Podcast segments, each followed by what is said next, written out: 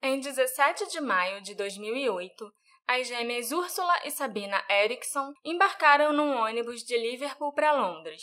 Depois de uma parada na estrada, o motorista se recusou a deixar as duas voltarem a bordo por causa de comportamentos estranhos que elas estavam tendo. Pouco tempo depois, policiais rodoviários foram chamados para verificar um incidente na autoestrada M6. Eles ficaram muito surpresos ao encontrar as gêmeas Erickson no acostamento da rodovia. Mas dentro de alguns minutos, a situação aparentemente calma tomou um rumo assustador.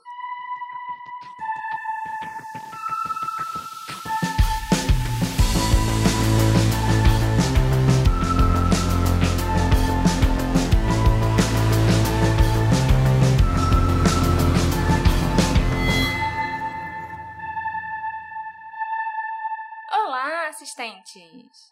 Bem-vindos a mais um episódio do Detetive do Sofá. Eu sou a Marcela e hoje vocês vão embarcar comigo para uma história que é tão bizarra que eu acho até que certos aspectos dela desafiam um pouquinho a lógica. E comigo, para falar sobre esse caso, está o Alexandre, é claro. Olá, Marcela. Você vai me dizer qual gêmea é a boa e qual gêmea é a má? Qual é a Ruth e qual é a Raquel? Qual é a Paola e qual é a Paulina? Não, porque nesse caso eu acho que as duas são mais. Pelo menos são meio malucas. Dizem que irmãos gêmeos compartilham um vínculo que pode desafiar a explicação científica.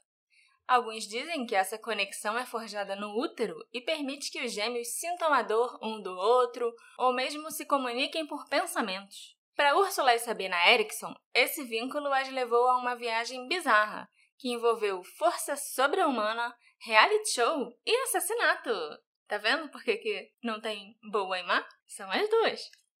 Sabina Eriksson e sua irmã gêmea idêntica Úrsula nasceram na Suécia em 3 de novembro de 67 e cresceram na cidade de Värmland, com uma irmã mais velha chamada Mona e um irmão mais velho chamado Bjorn.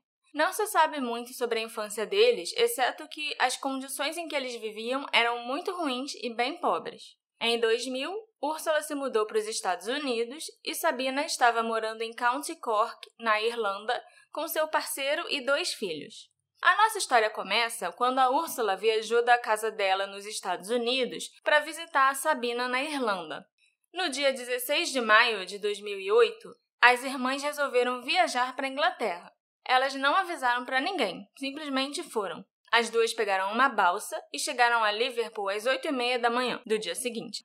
Assim que elas chegaram, elas foram diretamente para a delegacia, onde a Sabina expressou preocupação com a segurança de seus filhos na Irlanda, já que aparentemente ela e o parceiro brigaram na noite anterior. Ela estava preocupada com a segurança dos filhos, mas ela deu a entender se era alguma coisa abusiva, se eles estavam em risco de vida, porque ela largou eles mesmo assim. Pois é, isso é muito estranho. Ninguém sabe, assim, por que, que ela estava preocupada com os filhos, entendeu? Ela nunca explicou.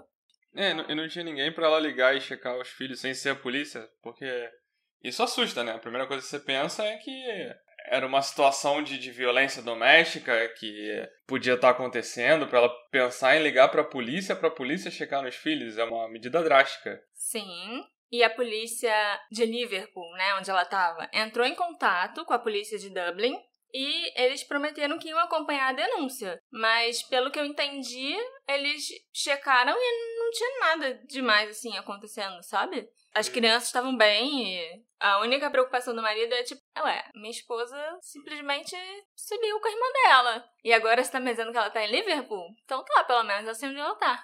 Por volta das 11h30 daquela manhã, a dupla embarcou num ônibus da National Express com destino a Londres. De Liverpool para Londres.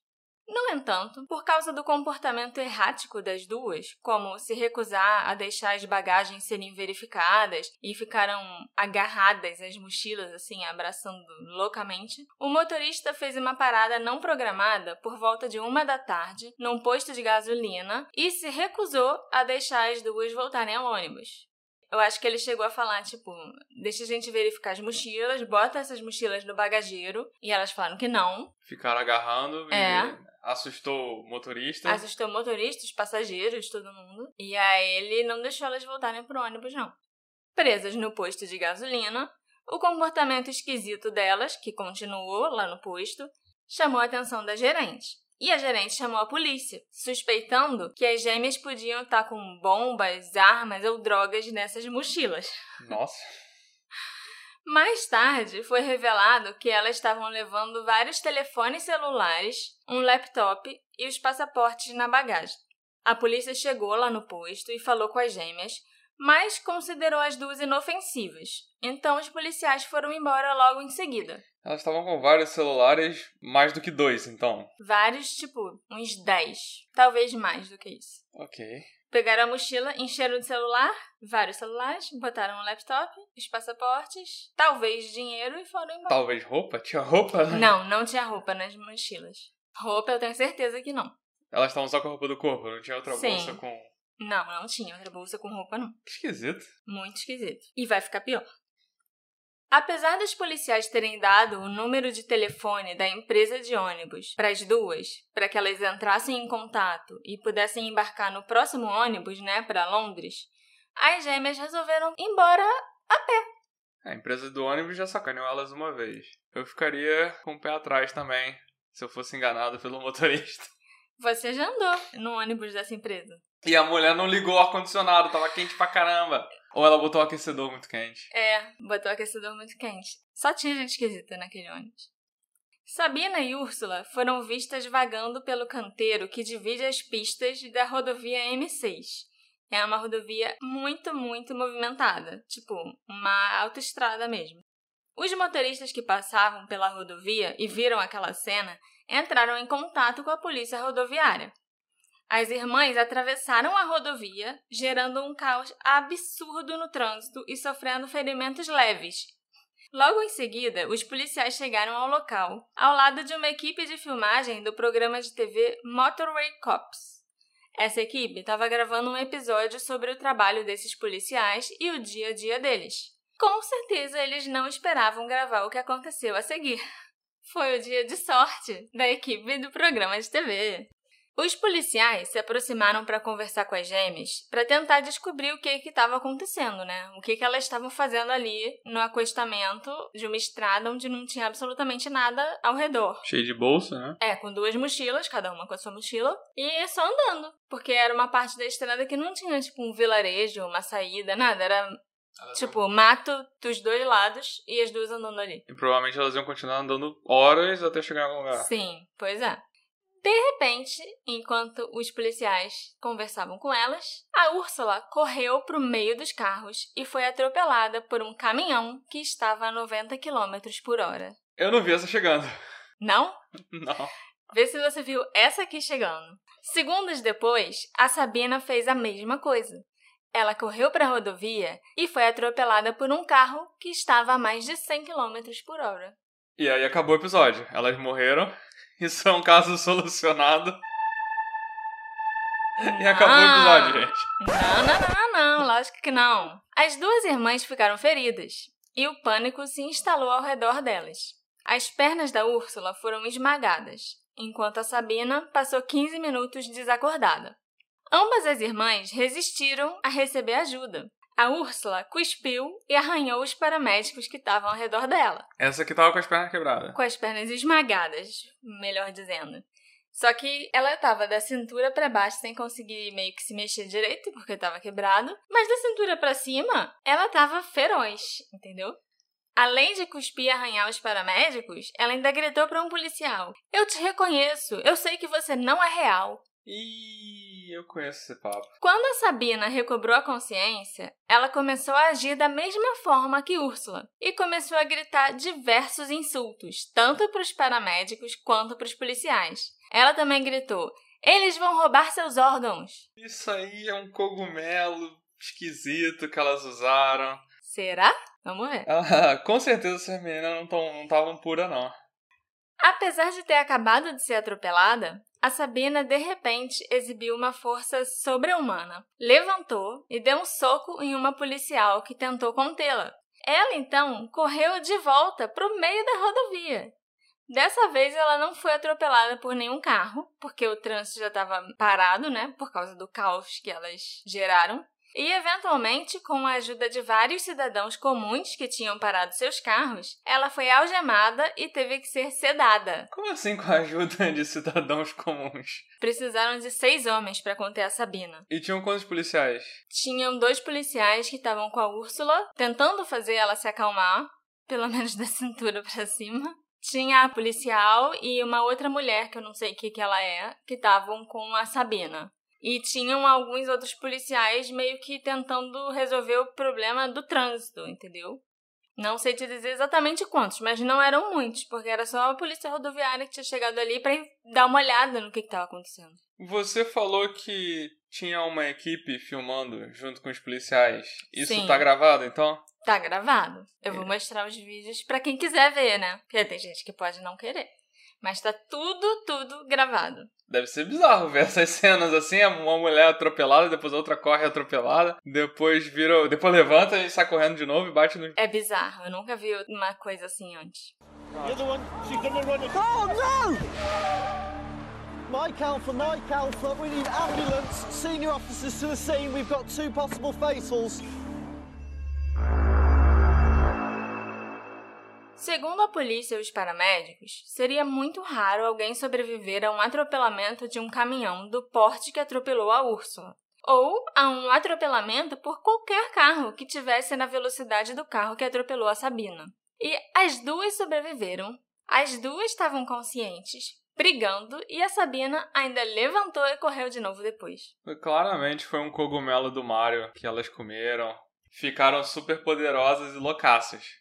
Bom, dadas as semelhanças no comportamento das duas, os policiais concordaram com você, acharam que devia ser uso de algum tipo de droga ou que as duas tivessem feito um pacto suicida. Depois do incidente, a polícia encontrou diversos celulares quebrados no meio da M6, que eram os celulares, alguns dos celulares, pelo menos, que elas carregavam nas mochilas. Mas ao longo da, da estrada ou ali na cena do, da confusão? Ali na cena, né? Porque a Sabina foi atropelada e meio que voou longe. Queria saber se elas foram largando ao longo Não, do ela tempo. passou por cima do carro e voltou e tinha coisa espalhada por muitos lugares depois do acidente. A Úrsula, cujas pernas foram esmagadas pelo caminhão, foi transportada de helicóptero para um hospital. A Sabina também foi levada para um hospital, mas seus ferimentos eram super leves e ela foi levada para o tribunal cerca de cinco horas depois, tendo se acalmado consideravelmente. Sabina, que foi atropelada, E saiu correndo de novo. saiu correndo, brigou com todo mundo. Isso. E essa pessoa tava com ferimentos leves. Super leves, quase nada aconteceu com ela.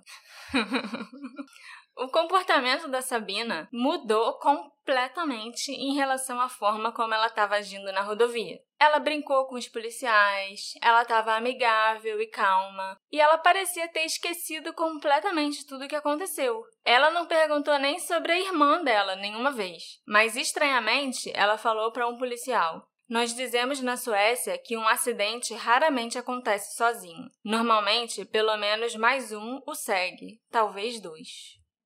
Uma frase super enigmática. Não foram encontrados medicamentos, drogas ou álcool no sistema de nenhuma das duas irmãs. Ah, não. Se fosse só isso, nossa casa não teria tantos mistérios, entendeu? Ele seria simplesmente um caso solucionado. Não, porque elas não só tiveram um comportamento esquisito, como do nada tiveram super força e super resistência ao caminhão que vem na direção delas. Então, assim, isso realmente foi a primeira coisa que eu pensei. Elas estão com alguma droga que aumentaram a adrenalina delas, começaram a enxergar coisas e ficar paranoicas e acusar os policiais de não serem policiais. é. Enquanto a Úrsula permaneceu no hospital, a Sabina foi liberada do tribunal no dia seguinte, sem uma avaliação psiquiátrica completa, tendo admitido sua culpa pelas acusações de invasão da estrada e agressão a um policial. O tribunal condenou a Sabina a um dia de custódia e foi considerado que ela já tinha cumprido essa pena porque ela estava sob a custódia da polícia desde o incidente no dia anterior. Agora, você acha que, que vai dar certo liberar a mulher no dia seguinte, sem nem verificar se ela tá sã, se ela é maluca, nem nada? Considerando que ainda tem seis páginas de roteiro, eu acho que ainda tem muita coisa pra acontecer. Aham. Assim que a Sabina saiu do tribunal, ela começou a vagar pelas ruas da cidade de Stoke-on-Trent, tentando localizar Úrsula no hospital. Ela também estava usando a blusa verde da irmã, que a irmã estava vestindo. Ninguém sabe como ela conseguiu a blusa da irmã. E carregando seus pertences, incluindo o laptop e mil libras em dinheiro, em um saco plástico fornecido pela polícia. Às sete da noite, dois homens locais avistaram Sabina enquanto passeavam com o cachorro de um deles. Um desses homens era Glenn Hollingshead, de 54 anos, paramédico e ex-aviador da Força Aérea Real. O outro era seu amigo Peter Molloy. A Sabina parecia amigável e acariciava o cachorro enquanto os três conversavam. Ela pediu aos homens informações sobre como chegar a pousadas ou hotéis próximos. O Glenn teve pena da Sabina e perguntou se ela gostaria de passar a noite na casa dele. Um bom samaritano. Eu acharia essa situação estranha pelos dois lados. Se eu fosse a Sabina, do nada um cara se oferece para me levar para casa, eu ia achar estranho. Se eu fosse o Glenn vendo uma mulher andando perdida assim, eu não ia oferecer também ela pra vir pra minha casa. Então, eu acho que foram duas pessoas um pouco ingênuas demais, sabe? É, porque Stoke-on-Trent é uma cidadezinha muito pequena. Então, assim, eu acho que lá eles estão até acostumados a serem generosos e tal com as outras pessoas. É, não adianta a gente Entendeu? aplicar nosso raciocínio de nossa lógica de Rio de Janeiro para essas cidadezinhas. Com certeza não. A Sabina aceitou o convite e começou a contar para os dois como ela estava tentando localizar a irmã hospitalizada. Em casa, os três começaram a tomar alguns drinks e o comportamento de Sabina começou a ficar estranho de novo. Ela parecia nervosa e paranoica e ficava constantemente se levantando e olhando pela janela. O Peter supôs que ela havia fugido de um parceiro abusivo. A certa altura, ela ofereceu cigarros aos dois homens, que aceitaram apenas para ter os cigarros arrancados rapidamente da boca deles pela própria Sabina, que disse que os cigarros podiam estar envenenados, embora ela mesma estivesse fumando. O Peter foi embora pouco antes da meia-noite e afirmou que o comportamento de Sabina o deixou muito incomodado e desconfortável. No dia seguinte, por volta do meio-dia, o Glenn começou a ligar para os hospitais da região para ajudar Sabina a encontrar a Úrsula. Às 7h40 da noite, enquanto uma refeição estava sendo preparada, o Glenn saiu da casa para pedir saquinhos de chá a um vizinho e logo voltou para dentro. Cerca de um minuto depois, ele cambaleou para fora de casa, sangrando, e disse ao vizinho: Ela me esfaqueou! Ele tinha recebido quatro facadas no peito. Nossa. O vizinho que tentou socorrer o Glenn, chamado Frank Booth, afirmou em uma entrevista que essa noite ficará na cabeça dele para sempre. Ele contou que ele estava no jardim, lavando seu carro, quando o Glenn se aproximou pedindo chá. E ele nem imaginou que tinha mais alguém na casa do Glenn, porque o Glenn estava sempre sozinho. E ele não comentou nada sobre ter uma visita em casa.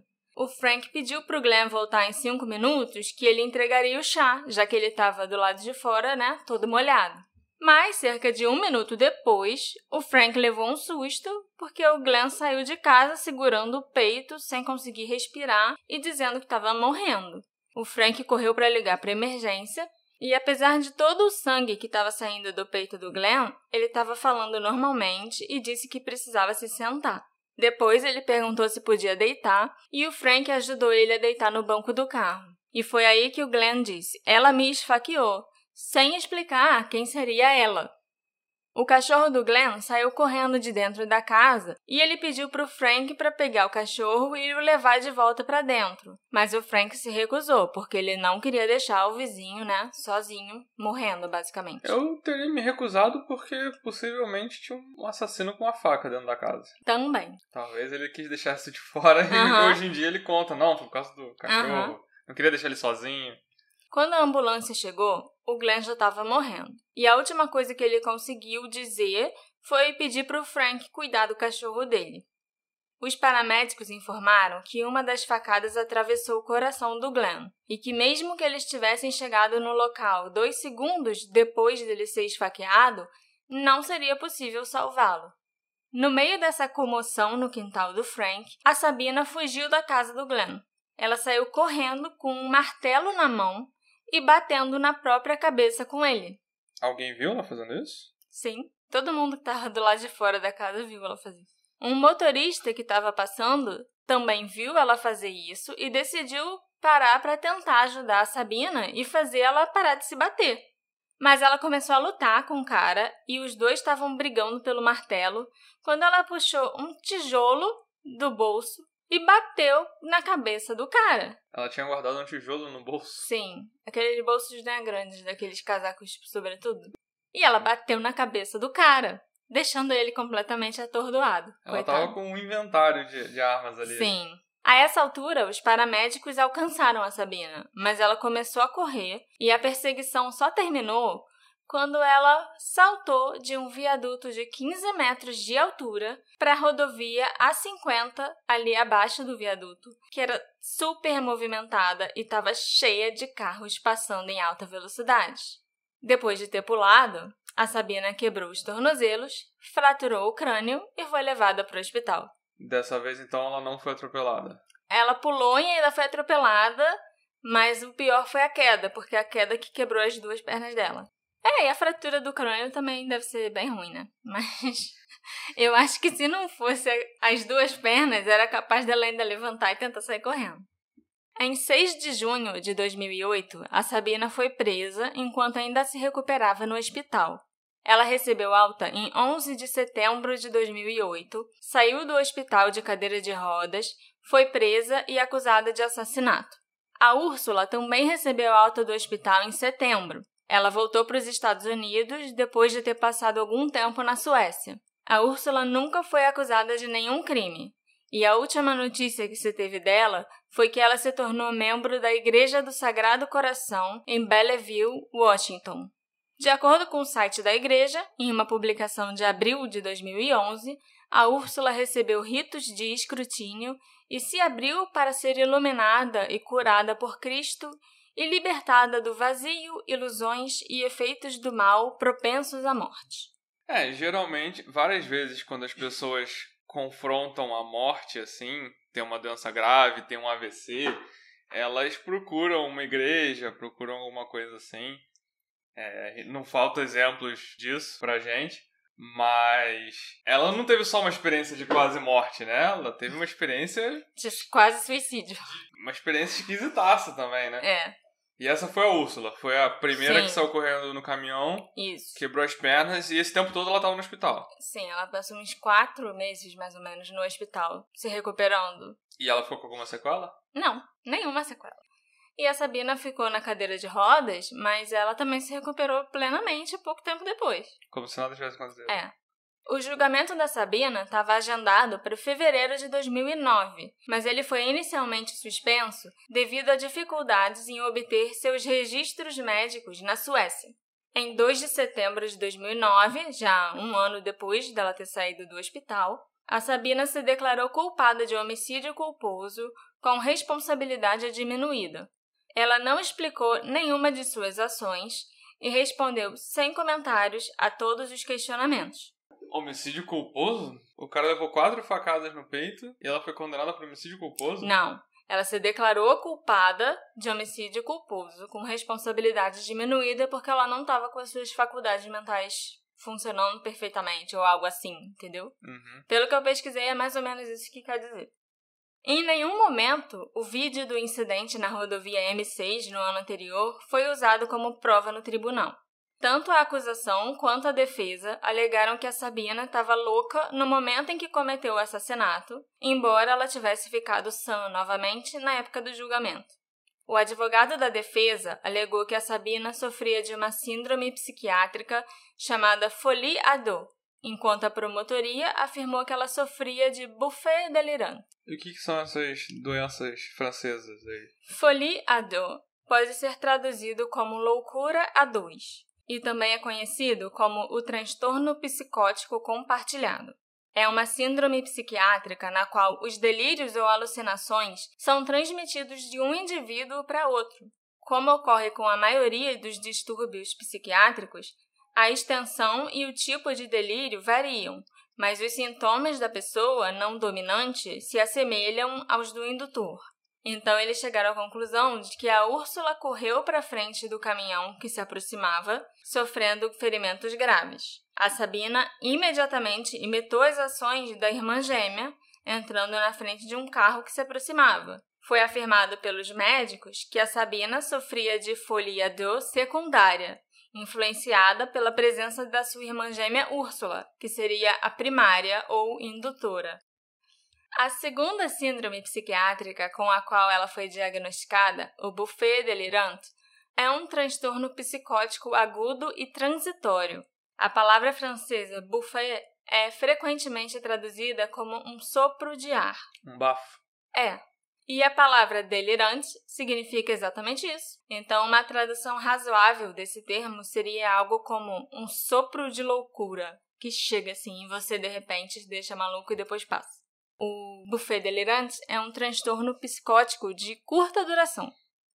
Ambos esses distúrbios são extremamente raros. Por causa desses dois diagnósticos, o juiz concluiu que a Sabina tinha um nível baixo de culpabilidade por suas ações. Não era um daqueles casos em que o réu podia ter feito algo para evitar que o surto começasse. Até porque a Sabina nunca teve um diagnóstico de nenhum tipo de distúrbio mental. Ela foi condenada a cinco anos de prisão. Como ela já tinha passado mais de um ano na prisão antes do julgamento, ela foi libertada sob condicional em 2011 e seu paradeiro atual é desconhecido. Alguns comentários online sugerem que ela ainda está na Europa, provavelmente na Noruega. E as filmagens que estavam sendo feitas no dia daquele incidente se tornaram um especial da BBC, lançado em 2010, chamado Madness in the Fast Lane Loucura na Via Expressa. Muitas perguntas ficaram sem respostas. Alguns pediram uma investigação sobre a forma como o sistema de justiça criminal lidou com o assunto, incluindo Peter Molloy e um membro do parlamento britânico.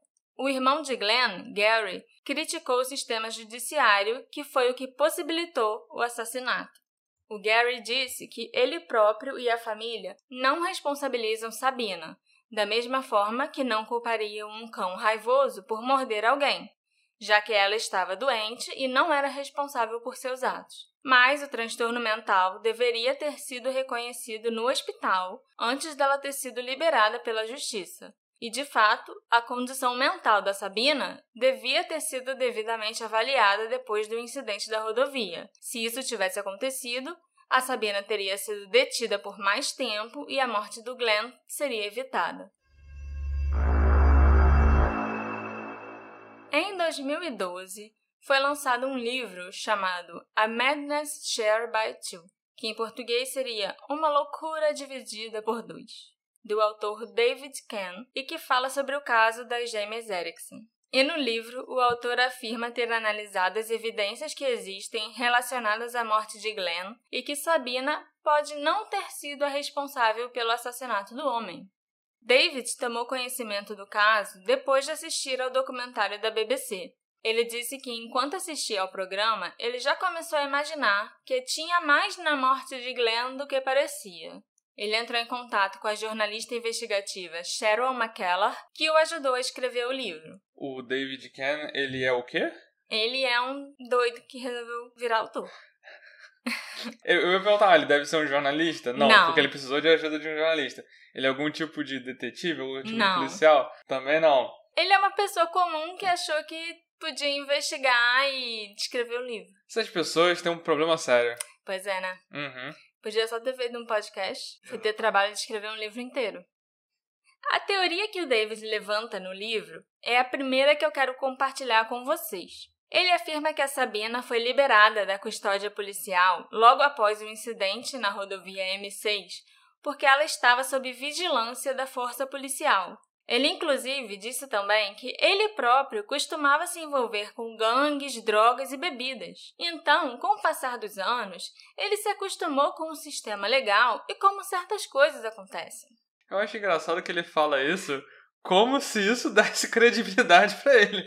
É. Gente, acredita em mim, eu sei o que eu tô falando. Eu já me envolvi com bandido, eu já me envolvi com droga. Não, o David ainda acrescentou que em certa ocasião ele próprio estava sob vigilância. E aí ele foi parado por dirigir alcoolizado. Mas logo que ele chegou na delegacia, eles perceberam que ele estava sob vigilância e aí ele foi liberado. E a Sabina era uma mulher que cruzou uma rodovia, atrapalhou o trânsito, foi atropelada e foi liberada da custódia depois de cerca de cinco horas. Então, para ele, isso não faz sentido. O autor também acredita que os ferimentos de Glenn Hollingshead foram causados por duas facas distintas. David diz que viu as imagens das feridas nas fotos da autópsia e, para ele, é óbvio que duas facas diferentes foram utilizadas no ataque. O David, que não é jornalista, não é investigador, eu vou chutar que ele também não é legista. Lógico que não. Além disso, a falta de ferimentos nos braços, que indicariam uma tentativa de defesa, também sugere que o Glenn foi segurado para outra pessoa esfaquear ele. Esfaquear ele com duas facas diferentes ainda. Porque se você está segurando o cara, você não vai ter como esfaquear ele ao mesmo tempo. Aí ele acha que mais, teve mais gente. É. é. Vamos continuar a ler, mas assim, essa história desse cara é meio maluquice. Parece uma pessoa que tava sem o que fazer e começou a colocar todas as teorias de conspiração no único caso. Sim. O problema é que a família do Glenn, inclusive o irmão dele, Gary, apoia o livro de David e acredita que essa teoria está correta. O Gary afirmou em uma entrevista que o autor, a equipe que trabalhou com David no desenvolvimento do livro e a família dele e de Glenn encontraram muita resistência ao tentar descobrir a verdade e que agora ele pode dizer categoricamente que não foi Sabina, pelo menos não sozinha, que atacou e matou seu irmão. Além das afirmações de David ao longo do livro, não há mais nenhuma evidência que indique que duas armas diferentes foram usadas ou que outras pessoas podiam estar envolvidas no caso. O próprio David não mostra no livro nada a respeito da pesquisa que ele fez, não tem foto, não tem documento, não tem nenhuma conversa com algum legista ou algum médico para quem ele tenha mostrado as descobertas dele que apoia essa versão dos fatos. É só ele mesmo contando o que ele acha que ele descobriu. E você, Marcela, leu o livro? Eu não. não li, não. Ah, o livro dele tá disponível só na Amazon britânica. E eu não ia pagar 10 libras, que o livro deve ter quase 7 reais. Eu ia pagar 70 reais no livro que tem péssimos reviews. Tem péssimos reviews tem. ainda? Tem. Pessoas falando, ah, esse caso é até interessante, mas esse livro é muito mal escrito. Não dá nem para você terminar de ler. A polícia, lógico, se recusou a comentar sobre esse livro ou sobre as alegações de David Kahn e da família de Glenn. Para mim, é lógico, isso é só um monte de especulação que o David inventou. Mas o que me deixa um pouquinho intrigada é que a família do Glenn acredita completamente nisso. E eu não faço ideia do porquê. Então, até que me provem o contrário, lógico, isso é só uma teoria muito, muito maluca. É, mas é aquilo que a gente já falou em episódios passados. A, a família, ela perde o ente querido que estava bem, do nada, e tem Sim. que acreditar que algum, alguém mais está envolvido, algo mais. Não foi de graça, não foi à toa. Sim, eu entendo. Outra teoria que eu quero compartilhar com vocês é que as gêmeas seriam super soldados criados pelo MK Ultra. Esse Mortal Kombat aí eu nunca joguei não. Me conta aí, Marcela. não, não é o jogo Mortal Kombat que nós vamos falar agora. Ia ser Apesar maneiro. de que ia ser legal, é isso que eu ia falar. O projeto MK Ultra foi o nome dado a um programa clandestino e ilegal de experiências em seres humanos criados pela CIA. Esse projeto começou no início dos anos 50 e continuou até pelo menos o fim dos anos 60.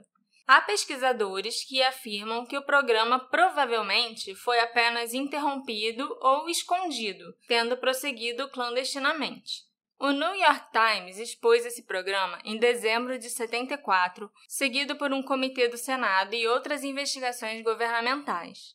Entre outras coisas, foi descoberto que o MK Ultra foi usado para aperfeiçoar técnicas de interrogatório, através de torturas, claro, para criar outras personalidades para as missões de espionagem que utilizavam agentes infiltrados e para experimentar drogas em indivíduos que se voluntariavam ou que eram forçados a isso, é lógico.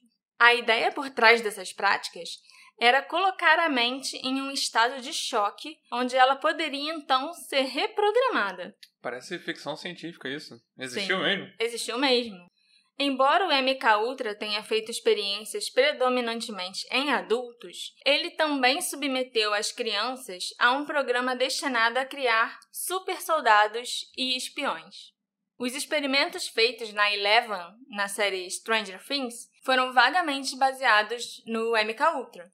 E também tem um filme que é com o George Clooney e o Ivan McGregor, eu acho, que se chama Os Homens que Encaravam as Cabras, dos irmãos Coen. Eu vi esse filme contigo. É sensacional, eu adoro aquele filme. E ele também fala exatamente sobre o MK Ultra e mostra o local e as experiências sendo conduzidas. Aquele filme é sobre esse projeto, então? Sobre esse projeto que eles tentavam. Só que de um jeito meio cômico, né? Completamente, né? Esse projeto com o tom engraçadinho, até porque ninguém acreditava que esse projeto ia funcionar mesmo.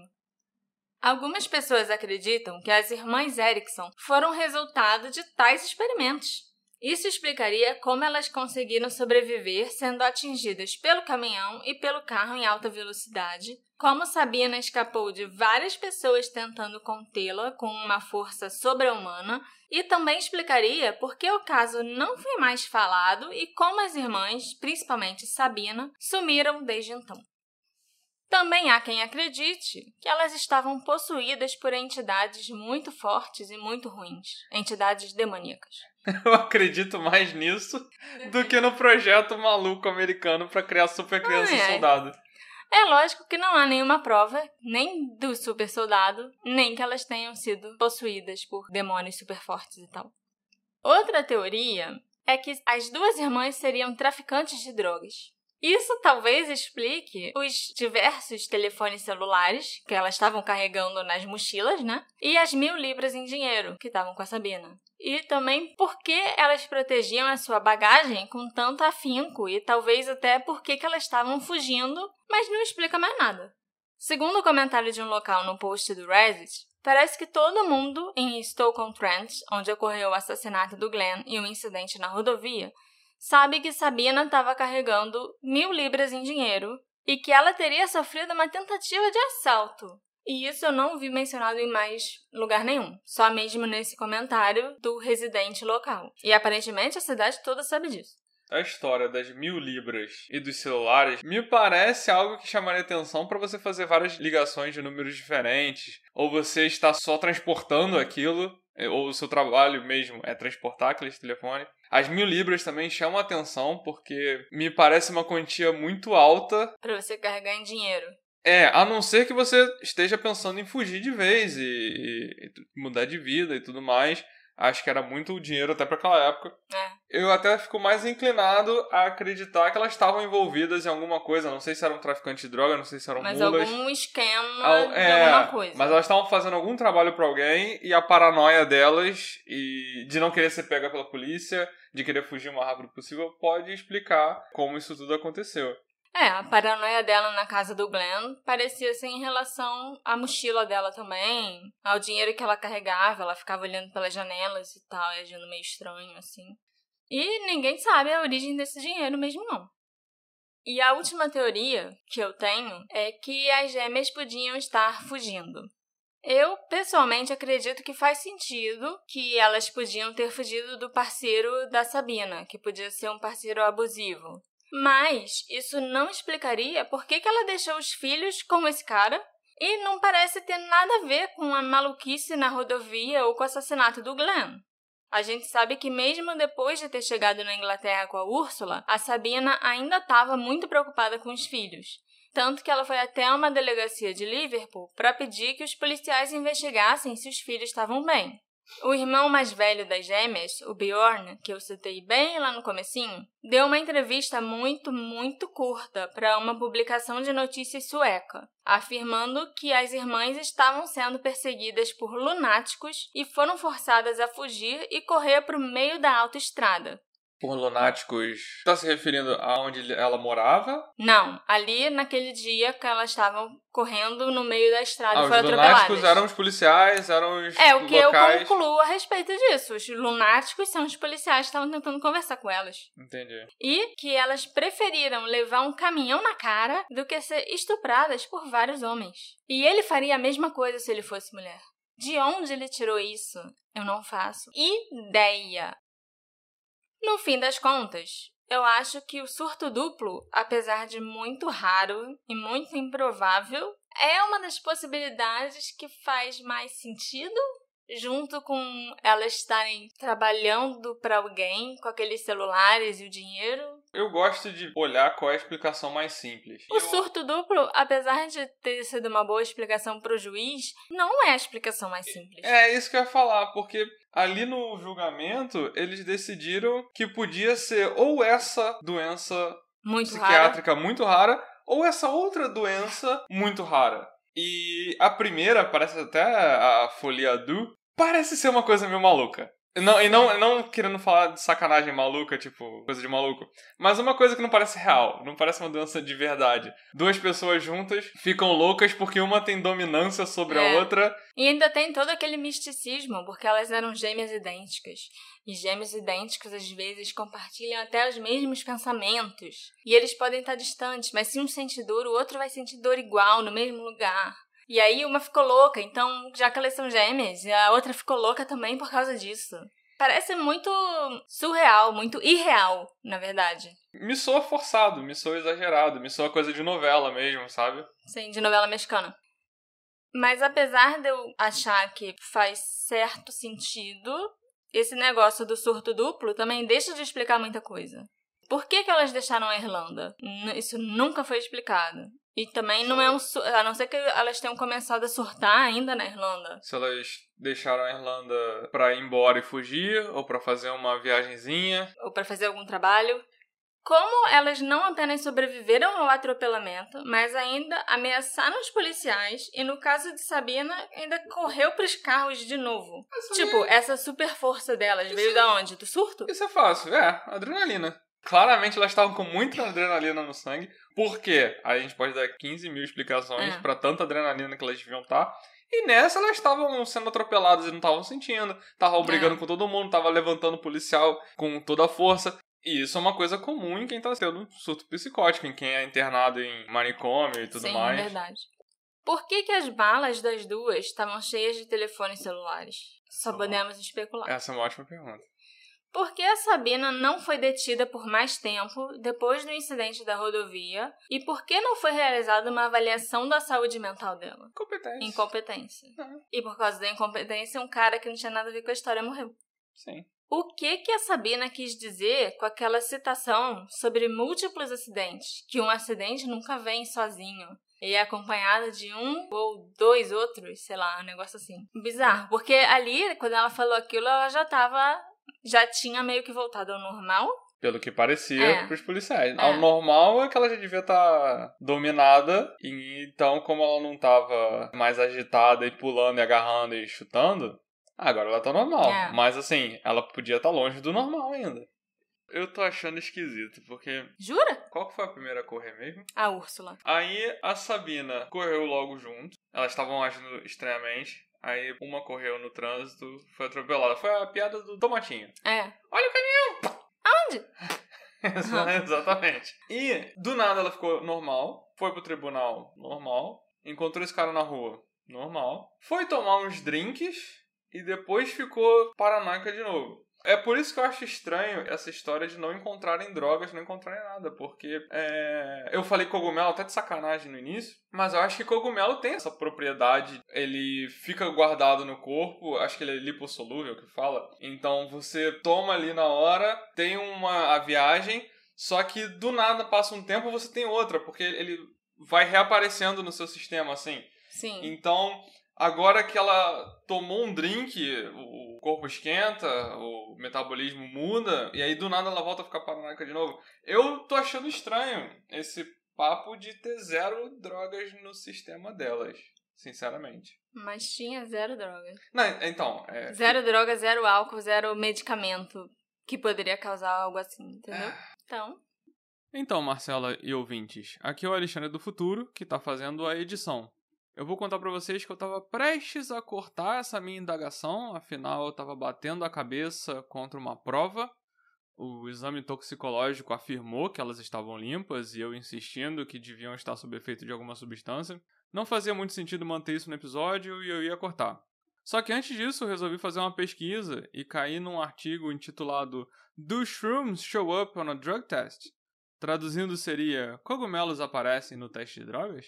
Tem vários artigos parecidos que concluem que cogumelos alucinógenos podem sim ser detectados em exames de urina ou de sangue, porém, os testes de drogas mais aplicados não estão procurando por essas substâncias, e os testes que incluem a detecção de cogumelos são específicos e bem mais caros. Então, eu acho que a minha teoria de que elas estavam sob o efeito de alguma droga alucinógena, tipo um cogumelo, não fica completamente descartada.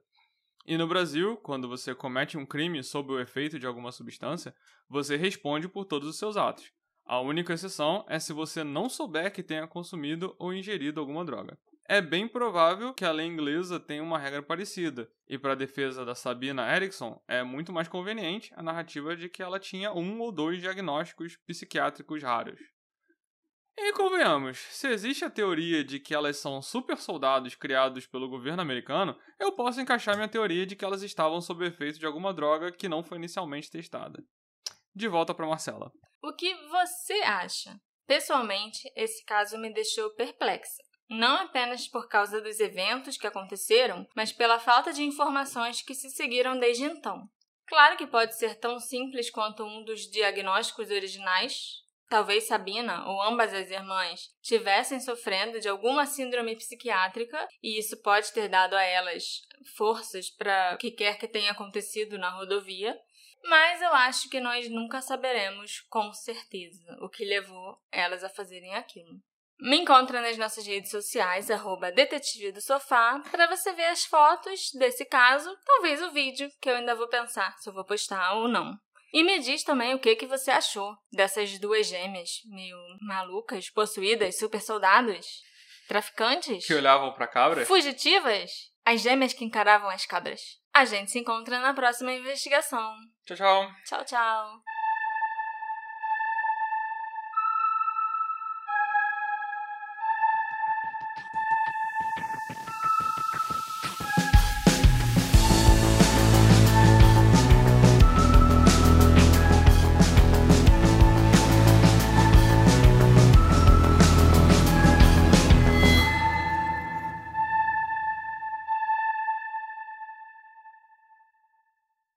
Hey, você se interessa por crimes reais, serial killers, coisas macabras e tem um senso de humor um tanto quanto sórdido? Se sim, você não está sozinho. Se você precisa de um lugar recheado de pessoas como você, venha conhecer o podcast Pátria Amada Criminal. Todas as semanas tentamos entender o pior da humanidade. Nesse processo a gente ri, chora, fica brava, fofoca, porque afinal de contas é assim que a gente fala quando está entre amigos. Suas novas melhores amigas trevosas estão aqui no Pátria Amada Criminal.